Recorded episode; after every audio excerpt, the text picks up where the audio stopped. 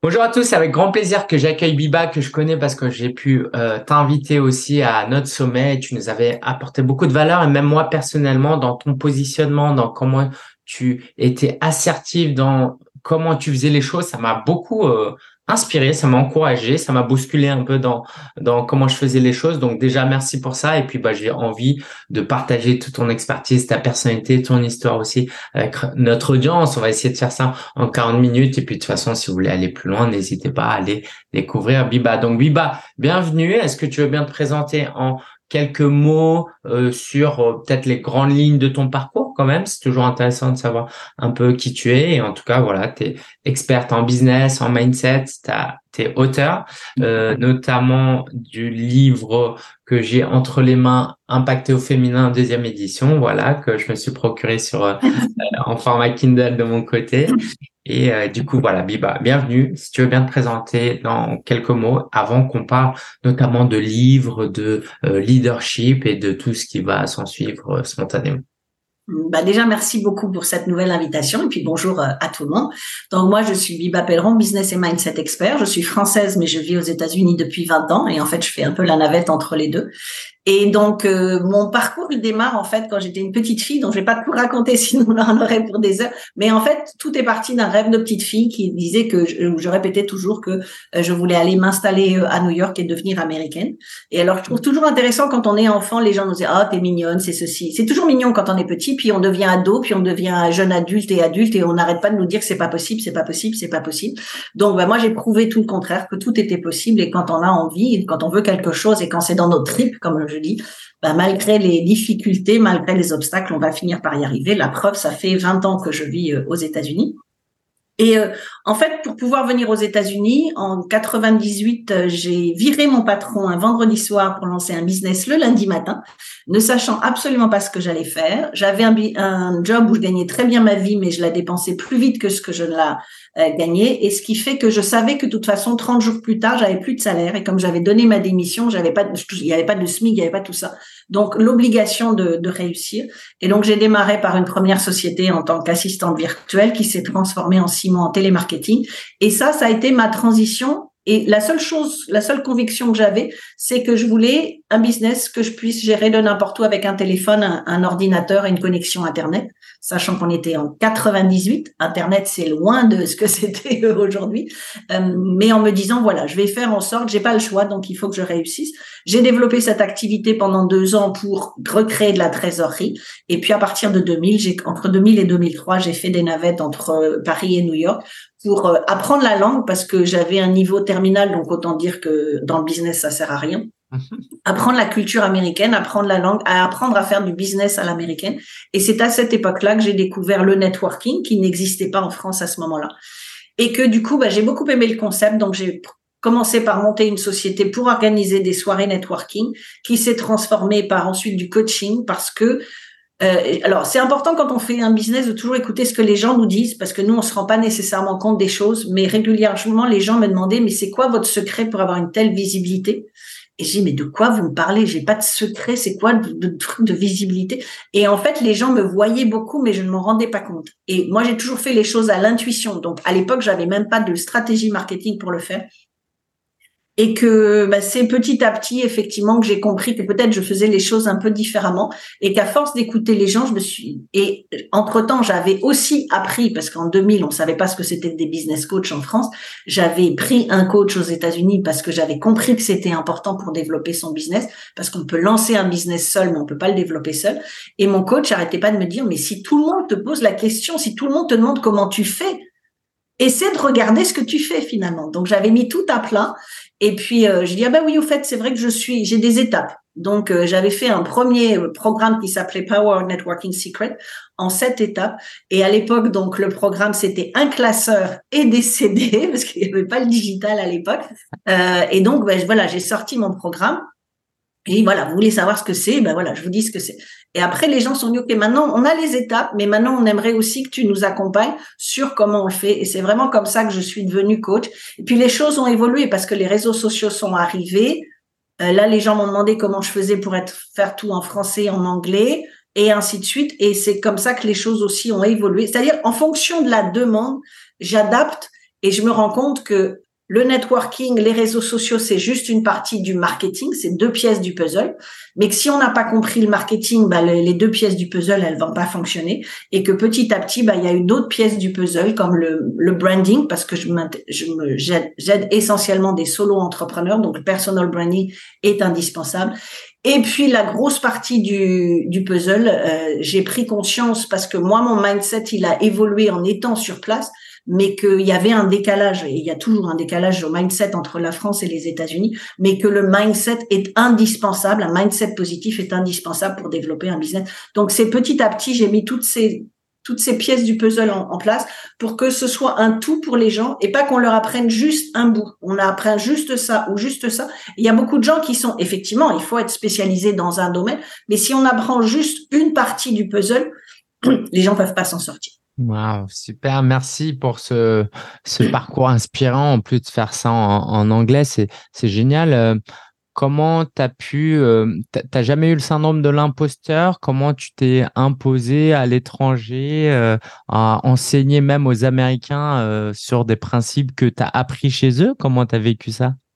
Alors si, parce qu'une petite française qui parle pas anglais, qui connaît personne et qui vient leur apprendre ce que c'est que du networking, faut quand même avoir euh, un gros chapeau d'imposteur au début. Mais justement, je le voyais pas comme ça. C'est-à-dire, une fois de plus, moi, j'ai toujours fait les choses à l'intuition. Donc, je fais les choses en fonction de ce que je ressens, en fonction de ma passion.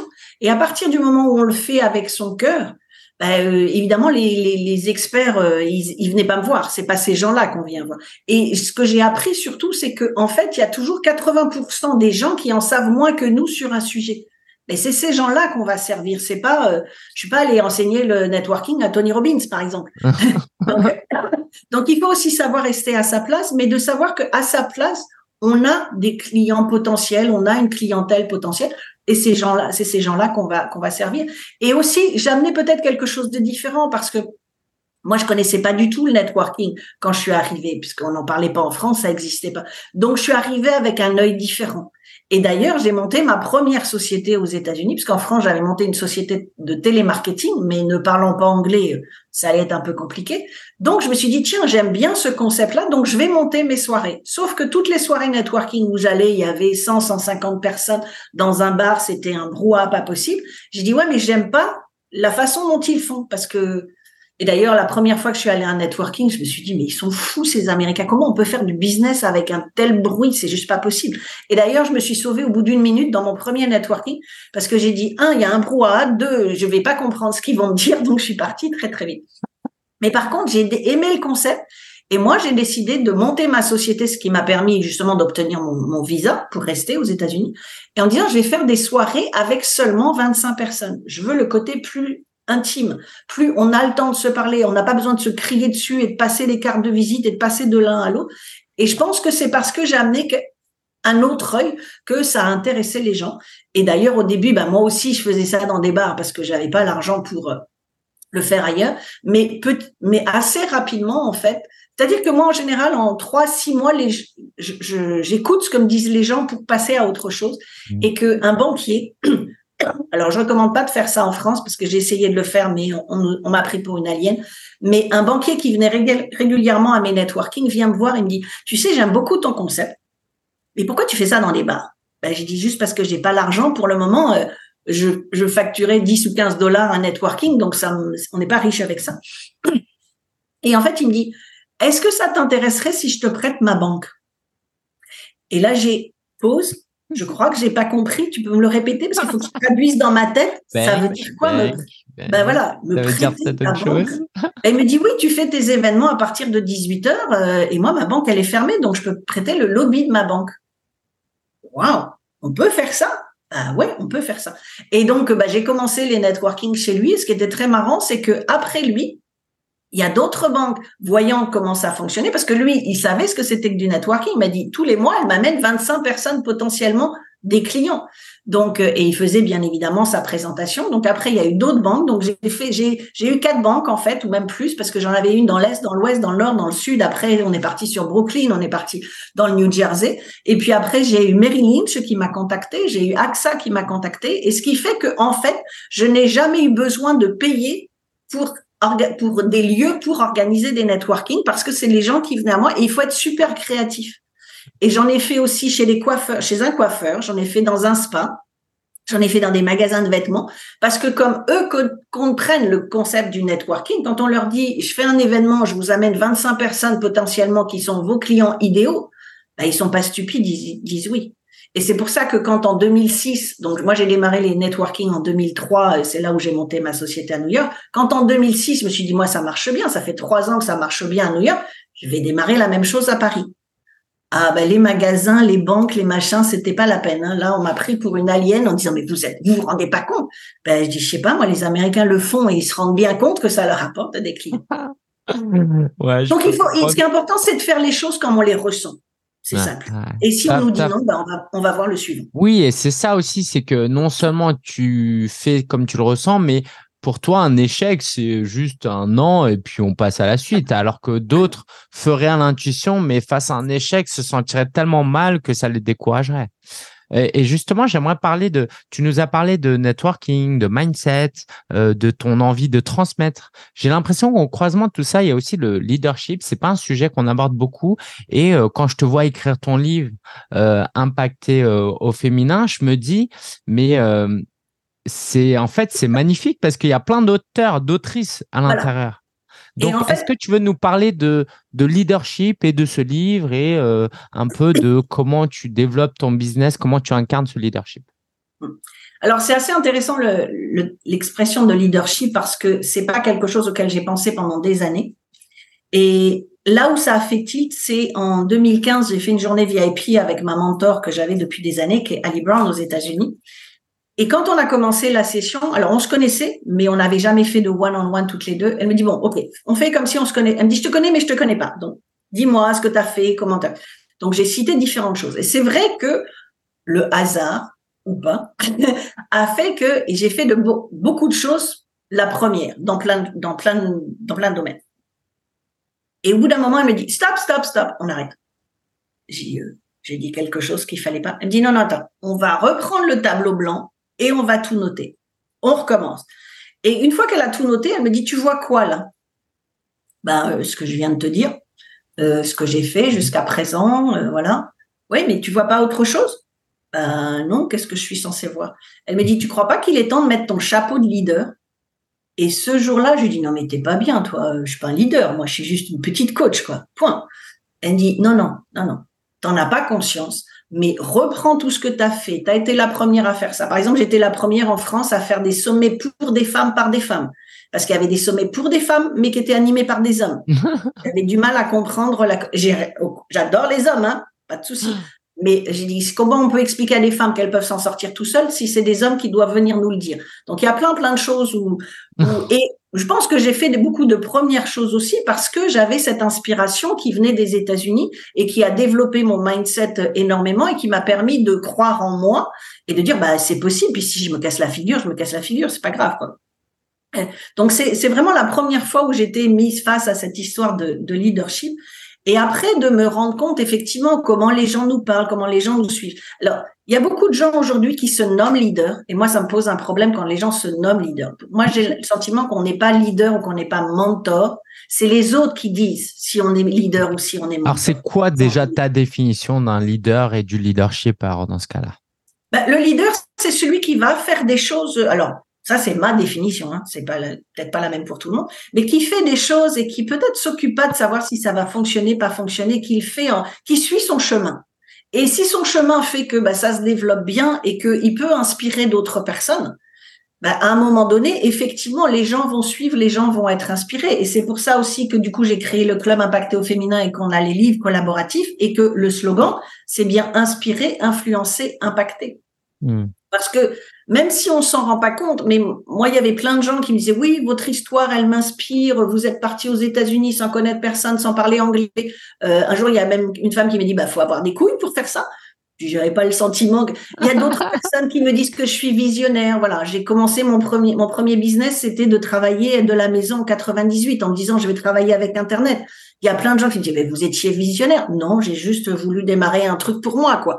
Donc, c'est, on fait des choses d'abord pour soi, pas pour impressionner la galerie ou quoi que ce soit. On fait des choses pour soi.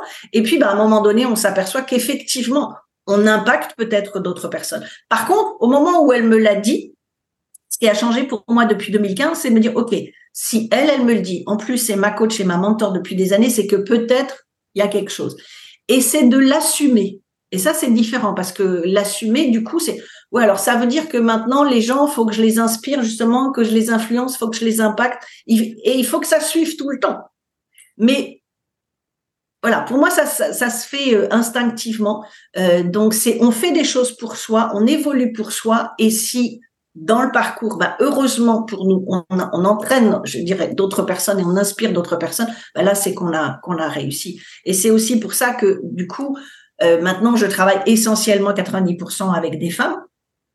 En avril 2021, j'ai créé le club Impacté au féminin, juste la deuxième année du Covid, parce que je voyais bien que il y a déjà l'isolement du solo entrepreneur, mais là, avec les confinements et ainsi de suite, ça devenait très compliqué et que du coup le club impacté au féminin c'est devenu aussi quelque chose c'est du leadership aussi. Parce que c'est entraîner des personnes. Euh, depuis un an j'ai mis en place les IAF leaders justement qui sont les femmes qui représentent le club dans différentes villes ou, pays et qui elles-mêmes leur image change. Elles se rendent bien compte et je leur ai dit mais j'ai pas choisi le mot de IAF leader par hasard.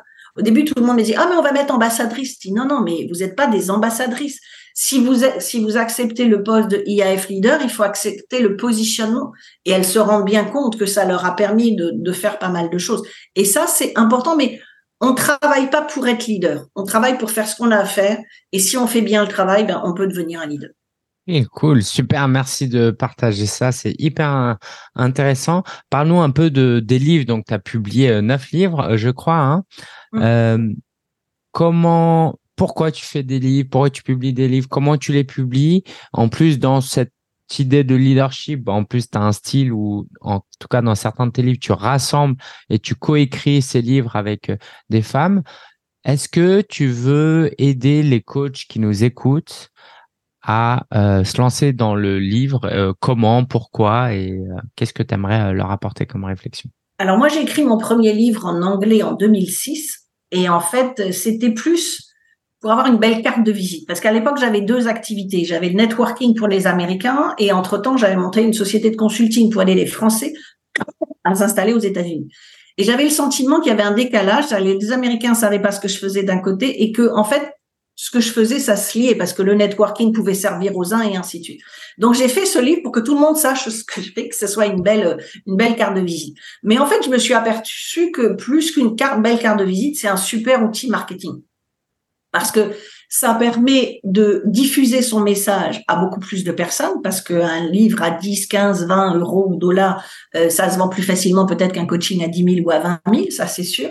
Euh, et que le but aussi, c'est de donner l'accès à des gens qui ne pourraient peut-être pas ou euh, qui ne pourraient pas avoir cette information, d'avoir l'information au travers du livre. Par exemple, un de mes livres préférés sur les neuf, c'est MDR, là, la formule gagnante pour réussir sa vie. Et MDR, c'est pas mort de rire, mais c'est votre motivation plus votre détermination égale la réalisation de tous vos rêves. Parce que c'est un livre 100% de mindset. Et là, pourquoi c'est mon livre préféré? Parce que tous les autres parlent de, de marketing. C'est parce que le mindset, l'état d'esprit, XXL, parce qu'il n'y a pas de traduction en français, c'est pas quelque chose que tout le monde a, c'est pas quelque chose que tout le monde a dans son entourage, c'est pas des choses que les gens peuvent comprendre ou, ou, ou ont les moyens de comprendre parce que c'est pas dans leur entourage. Et en disant, en écrivant ce livre, ça donne accès à plus de personnes en disant, ah ouais, mais elle m'explique que tout est possible. Dans mon entourage, on n'arrête pas de me dire que non, je peux pas faire ci, j'ai pas assez fait d'études, j'ai pas des, j'ai pas fait de, j'ai pas assez d'argent, j'ai pas la bonne couleur, j'ai pas la bonne, peu importe. Et elle, elle me dit que peu importe, je peux y arriver. Et elle a réussi, elle l'a prouvé et elle l'a fait malgré toutes les embûches entre temps. Donc, ok, d'accord, je comprends, il va y avoir des embûches.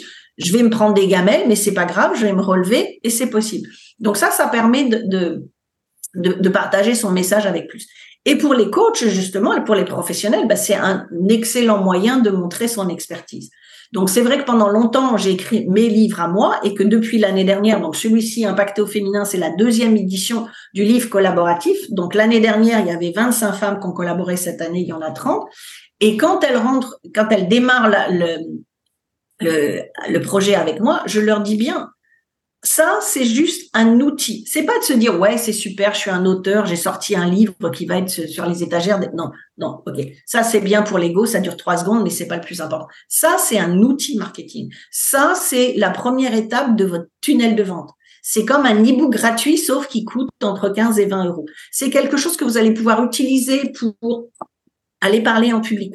Et donc, encore, possibilité d'aller parler en public et de raconter votre histoire et de proposer votre expertise aux gens avec le problème que vous résolvez. C'est la possibilité de vendre vos programmes sans vendre. C'est-à-dire, quand on a un livre, on présente son livre, on n'a pas besoin de faire de pitch commercial. Les gens, ils vont se faire une idée avec qui on est, ce qu'on raconte dans le livre. Est-ce qu'ils ont envie de continuer avec nous ou pas?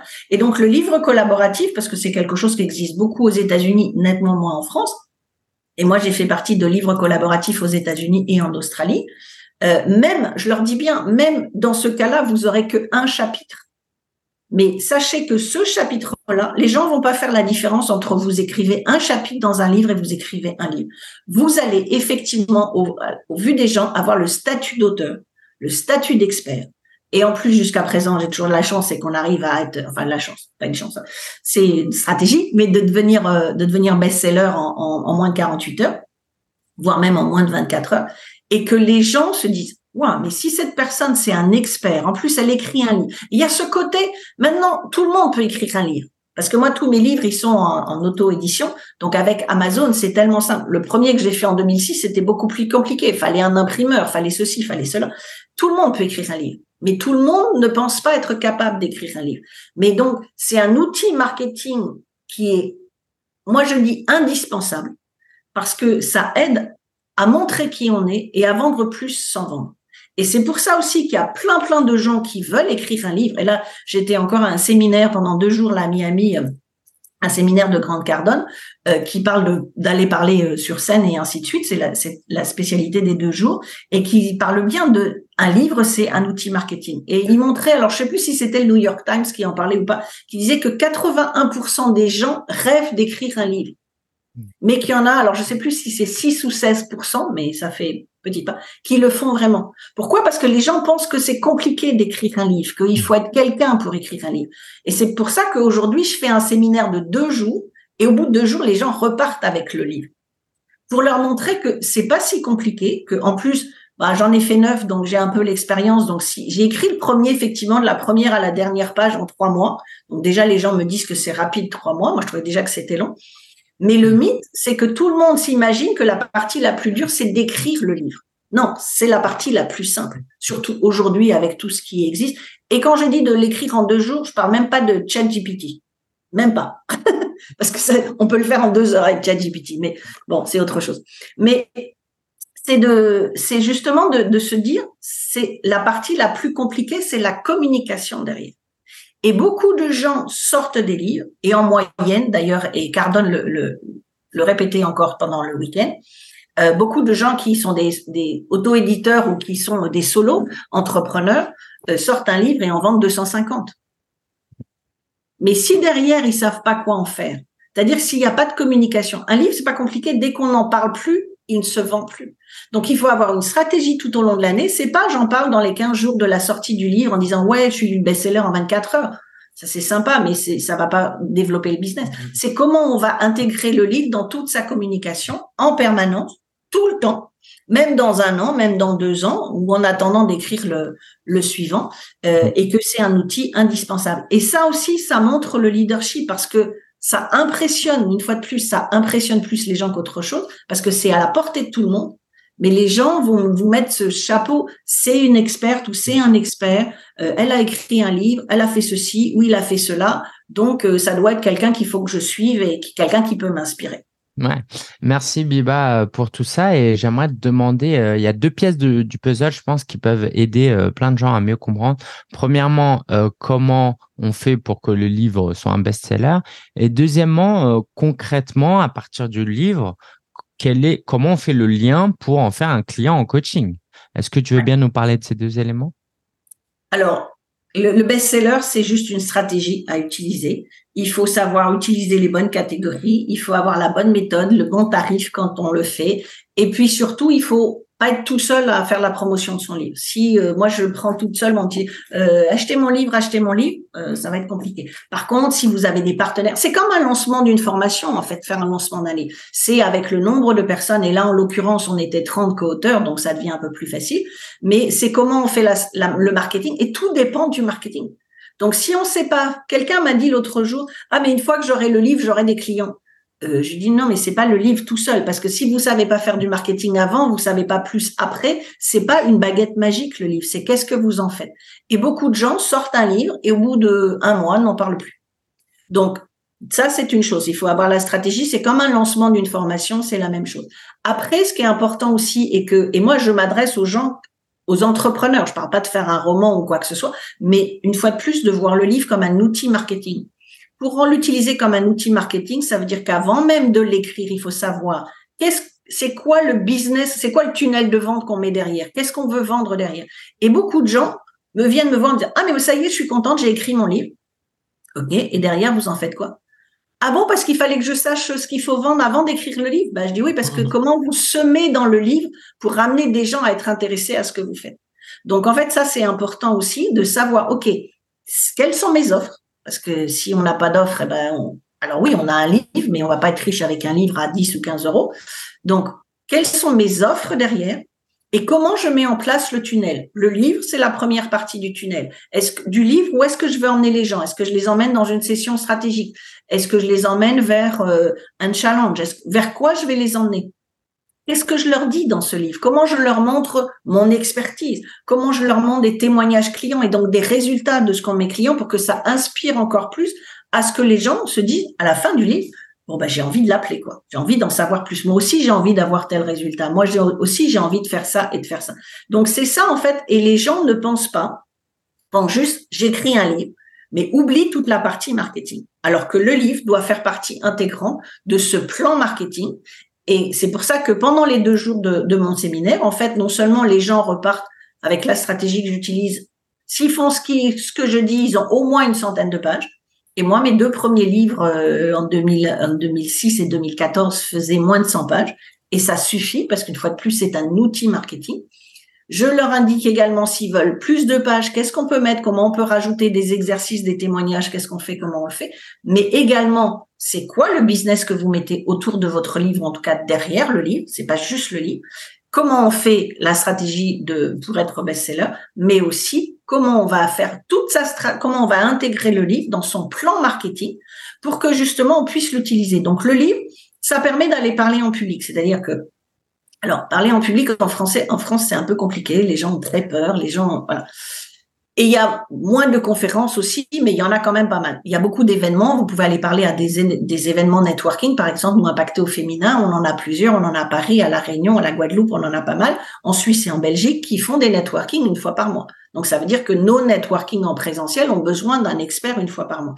Ça peut être un bon moyen pour les personnes qui ont peur d'aller se présenter à un, organisme ou à quelqu'un qui fait des conférences. Ça peut être de présenter le livre. Ça peut être un bon moyen de dire, bah voilà, avec le livre, si vous lisez le livre, vous voyez qui suit ce que je fais, comment j'aide mes clients et de vous rendre compte, est-ce que c'est quelque chose qui peut intéresser votre audience? Donc, ça peut être un bon moyen d'aller parler en public.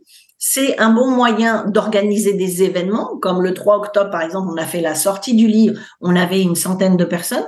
Euh, il y a deux jours à la Réunion, euh, puisqu'on fêtait les un an de, des networking en présentiel à la Réunion, euh, Patricia Boucard, qui est notre IAF leader là-bas, et qui depuis est aussi devenir mon IAF leadership directeur. Donc on revient sur sur le thème du leadership, qui a fait leur, les, les un an et présentation du livre parce qu'elle fait partie des co-auteurs. Il y avait 100 personnes. Comment on organise des événements autour d'un livre pour amener des gens et comment justement dans le livre on fait en sorte de semer pour et que bien évidemment on a le tunnel derrière qui va fonctionner parce que si les gens achètent le livre, parce que si les gens vous achètent un livre sur Amazon, on ne sait pas qui vous a acheté le livre. Alors évidemment, on met des bonus, mais on ne sait pas si les gens vont aller prendre les bonus ou pas. Donc on n'en fait rien. Par contre, si vous amenez les gens, vous achetez le livre à vous par votre page de vente, par votre page de paiement et que derrière, il y a toute une campagne d'email qui va les amener sur autre chose, qui va les inviter, qui va y avoir un appel à l'action, on va les inviter à une session découverte ou moi ce que j'appelle ma, session impact, ou que on va les inviter à un webinaire qui est en evergreen ou pas, et que les gens vont apprendre plus sur nous, plus sur notre actualité. S'ils ont aimé le livre, il y a de fortes chances qu'à un moment donné, on déclenche quelque chose. Donc le livre, il faut vraiment le voir comme un outil marketing et certainement pas passer six mois, un an, deux ans, euh, je ne sais pas combien d'années. J'ai fait le, je l'ai fait en anglais euh, au mois de, au mois d'août, et je le refais d'ailleurs au mois de décembre aussi en anglais. Je fais en français et en anglais les deux. Et j'ai un de mes clients en anglais qui me dit, me dit, ça fait 15 ans que j'écris. J'ai l'équivalent de six livres. mais je n'en ai publié aucun. Et en fait, c'est quelqu'un qui a plusieurs sociétés, qui fait des millions et des millions de dollars. Et je lui ai dit, mais pourquoi? En plus, il ne me connaissait pas. J'ai été recommandé par un partenaire. J'ai qu'est-ce qui a fait que vous avez décidé de bloquer deux jours dans votre planning pour faire le livre? Ben, Il me dit parce que, en fait, il, venait d'avoir 60 ans et il me dit, j'ai 60 ans, j'ai envie de laisser quelque chose. Et mes livres là que j'ai écrits depuis 15 ans, ben, ils servent à personne. Mon expérience, et en plus il a une expérience de vie extraordinaire, mon expérience de vie, elle va servir à personne. Donc là, j'ai pris les deux jours, j'ai libéré mon calendrier pour les deux jours pour qu'à la fin des deux jours, on ait le livre. Et là, il est en train de, finaliser parce que je dis pas qu'on publie hein, à la fin des deux jours, mais au moins il est bien bien avancé. Après, il faut aller le faire corriger, il faut faire la couverture et ainsi de suite. Mais il le sort euh, au mois de janvier. Ok, magnifique. Merci pour ce partage. Euh, forcément, tu connais les objections un peu qu'il y a chez les gens qui veulent publier un livre du style, euh, mais qu'est-ce que je vais publier? Tout a déjà été dit. Est-ce que tu veux euh, nous aider à, aller contourner ces objections du style, bah, ma vie, elle n'a pas d'importance, euh, tout a déjà été dit. Qu'est-ce que tu réponds à, toutes ces gens, à tous ces gens-là? Alors justement, c'est pour ça que le premier matin du séminaire, on commence par les gens vont trouver le titre, le sous-titre, les chapitres et le contenu des chapitres parce que les gens pensent de trop. Et les gens se disent, oui, ma vie va, va intéresser personne. Mais c'est comme les, les, entrepreneurs qui me disent, ouais, mais moi, j'aimerais bien ouvrir une boulangerie, mais il y en a déjà plein. Ben, je sais pas parce qu'il y en a déjà plein dans chaque ville, qu'il n'y en a pas d'autres qui s'ouvrent tous les jours, quel que soit le, le type de commerce. Donc, j'ai votre vie, elle est spécifique, votre parcours, votre expérience. Il y a personne d'autre. Peut-être que vous avez la même, c'est la même chose en branding. Vous avez peut-être la même expertise que des milliers de personnes mais il y a qu'une personne qui a votre expérience, qui a votre parcours et qui a votre histoire. Donc il y a des gens qui vont se connecter avec votre histoire. Tout le monde ne va pas se connecter, mais c'est pas grave parce que dans les gens qui vont se connecter, il y en a suffisamment mmh, euh, mmh. pour euh, pour avoir un business qui tient la route. Et donc c'est comment vous allez inspirer les gens. Et là donc c'est 30 histoires de femmes qui racontent leur parcours justement. Et c'est pour ça que ça s'appelle inspirer, influencer, impacter. Parce que rien que ce livre là, a permis à des femmes, déjà la sortie de celui de l'année dernière, a permis à des femmes de se dire, OK, là, j'en ai, l'année dernière, il y en avait 25. Il y en a 25 qui m'expliquent que c'était pas simple, mais qu'elles ont réussi, qu'elles ont traversé les obstacles et elles l'ont fait. Donc, moi aussi, je peux le faire. Mmh. Donc, c'est de se dire, bah, mon histoire, elle va avoir un intérêt peut-être pour un certain nombre de personnes. Mais c'est comme un business. On n'est pas là pour servir tout le monde. On est, on est là pour servir un certain nombre de personnes par rapport à l'expertise qu'on apporte, mmh. par rapport à l'expérience qu'on va apporter à nos clients, par rapport à la transformation de vie. C'est sur ces gens-là qu'il faut se connecter. Donc, c'est de sortir son livre et puis après, bien évidemment, de savoir en faire le marketing parce qu'une fois de plus, un livre dont on ne parle pas, c'est un livre qui ne se vend pas. Ouais. Euh, et enfin, qu'est-ce que tu dirais à quelqu'un qui te dit j'écris mal, je sais pas bien écrire, euh, j'ai du mal à formuler, j'ai du, je fais des fautes d'orthographe, j'étais pas bon en français à l'école? Alors, je suis très nulle en orthographe je suis, je, me suis améliorée par rapport à l'école, mais je suis assez mauvaise. En tout cas, maintenant, j'étais nulle, je suis devenue mauvaise en orthographe. Ça m'a pas empêché d'écrire neuf livres. Donc, faut pas se bloquer à ça. Et en plus, je me souviens dans tout premier livre que j'ai écrit, qui s'appelait Start Children Business Today, il y a, quand j'ai fait la, la soirée de, de sortie, il y a et donc, je le faisais aux gens à qui je, j'avais invité les gens qui venaient à mes networking. Et il y a une de mes clientes qui l'a acheté et qui repartait après, qui l'a lu dans le train. Elle avait une heure de train. Elle me dit, euh, c'est pas compliqué. Elle me dit, j'avais l'impression que tu étais assise à côté de moi et que j'entendais ta voix parce que tu écris comme tu parles. Et pour beaucoup de gens, ça peut être considéré comme une mauvaise chose. Mais en fait, non. Parce que les gens, ils se retrouvent dans ce que vous dites. Vous avez une façon de parler, une façon de vous exprimer. Il faut pas essayer d'être quelqu'un d'autre. Donc moi, j'essaie pas d'être quelqu'un d'autre. J'écris comme je parle. Et après, ben, il y a des correcteurs professionnels. Moi, tous mes livres, ils passent par un des correcteurs professionnels qui vont corriger mes fautes, qui vont. En plus, moi, j'ai un problème de syntaxe parce que je fais du franglais en permanence, donc ils vont corriger ça aussi. Il y a des professionnels derrière. Bien sûr, on ne peut pas sortir son livre entre l'écrire tout seul, le corriger tout seul, faire sa couverture tout seul. Ça, c'est pas possible. Là, c'est même pas la peine de commencer. Mm-hmm. Mais bien évidemment, on a des prestataires derrière. On a un designer pour faire la couverture. On a quelqu'un qui va nous corriger, on a quelqu'un qui va nous donner des conseils, on a quelqu'un qui va faire la mise en page, on a quelqu'un qui va s'occuper de le mettre sur euh, Amazon ou, un autre site. Donc il y a des professionnels derrière. Donc nous, on fait ce qu'on sait faire et après, on passe aux professionnels. Est-ce que tu pourrais nous donner euh, un aperçu du coût que ça pourrait prendre euh, de recruter, d'avoir tous ces prestataires? Alors, si c'est variable, ça dépend. Euh, vous pouvez aussi trouver des gens sur 5euros.com. Donc, je dirais que vous pouvez aller entre 1000 et 1500, voire beaucoup plus, euh, rien que par rapport aux prestataires qui sont euh, après, si vous voulez le faire de façon professionnelle. Et après, moi, je propose des services aussi où effectivement, on a le séminaire de deux jours où ils vont écrire le contenu. Après, les gens ont envie que ce soit nous qui nous en chargions parce qu'il y a aussi beaucoup de gens qui ne veulent pas se charger de la suite et c'est pour ça qu'ils écrivent un livre mais qui sort jamais.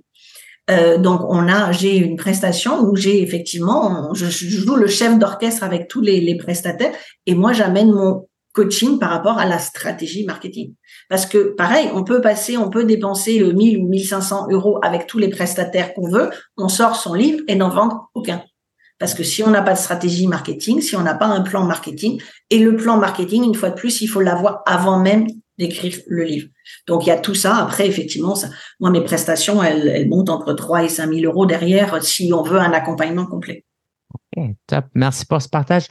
Euh, Biba, avant de terminer, est-ce que tu aimerais euh, nous partager un dernier mot sur euh, euh, le mindset, sur la partie plus leadership? Quel conseil particulièrement pertinent tu pourrais donner, plus spécifiquement, tu pourrais donner aux coachs qui nous écoutent? Qu'est-ce que tu leur dirais aux coachs, notamment aux coachs qui se lancent? Alors, déjà, c'est un lancez-vous Déjà, ça, c'est une chose. Et moi, je dis toujours que, en fait, quand, dans tout ce que j'ai fait, c'est, je cherche pas le où, quoi, comment. C'est-à-dire, je décide que je veux faire telle chose. J'y vais, je saute le pas, comme dit un autre de mes livres, j'y vais. Et après, je vois si je trouve les bonnes solutions et ainsi de suite. Alors, pour certains, ça peut paraître très risqué en disant, mais elle va se casser la figure à chaque fois. Oui, ça m'est arrivé plein de fois. Mais dans toutes les fois où je l'ai fait, il y a aussi plein de fois où ça s'est très très bien passé. C'est ce qui m'a amené là où je suis aujourd'hui. Donc il faut pas avoir. Et je pense que le fait de vivre depuis 20 ans aux États-Unis, ça aide aussi au niveau du mindset. C'est que justement, j'ai pas cette notion de l'échec. Parce que je me souviens bien, il y a 20 ans, quand j'ai découvert ça, et la première fois, je l'ai découvert dans un livre de Tony Robbins.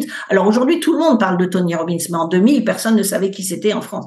Mais quand on vous répète en permanence qu'un échec, c'est pas un échec, c'est une leçon et qu'on est obligé de passer par des tas de leçons, dont des tas de ce qu'on appelle nous en France des échecs, pour réussir. Bah après, on a une vision complètement différente. C'est bah ça marche, ça marche. J'y vais, ça fonctionne. J'ai 50% de chance que ça marche ou que ça ne marche pas. Donc bah je vais y aller. Si ça marche, tant mieux. Si ça marche pas, tant pis. J'aurais appris une leçon et je vais le redémarrer sur autre chose. Donc c'est important d'aller vers. Je dis toujours qu'il faut faire les choses en fonction de ce qu'on a dans notre tripes. Donc aller vers ces choses-là.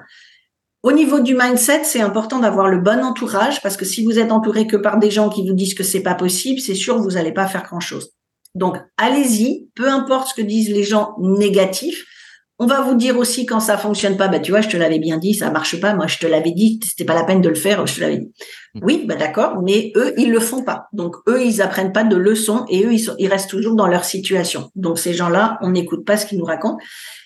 Et puis, se dire qu'une fois de plus, par rapport à cette histoire de syndrome de l'imposteur, il y a 80% des gens qui en savent moins sur notre sujet, sur notre expertise. C'est ces gens-là qu'on va aider. Mmh. Et pour régler le problème du syndrome de l'imposteur, une fois pour toutes, l'exercice que je donne à faire à mes clients, c'est de dire, prenez les témoignages en vidéo ou écrit qu'on vous a déjà fait. Et si vous n'en demandez pas, c'est le moment d'aller en, d'aller en demander à vos clients. Et vous passez une heure, deux heures, trois heures à vous les mettre en boucle ou les lire en boucle. Et à un moment donné, c'est comme si vous preniez un poids lourd en pleine tête et d'un seul coup, vous êtes là.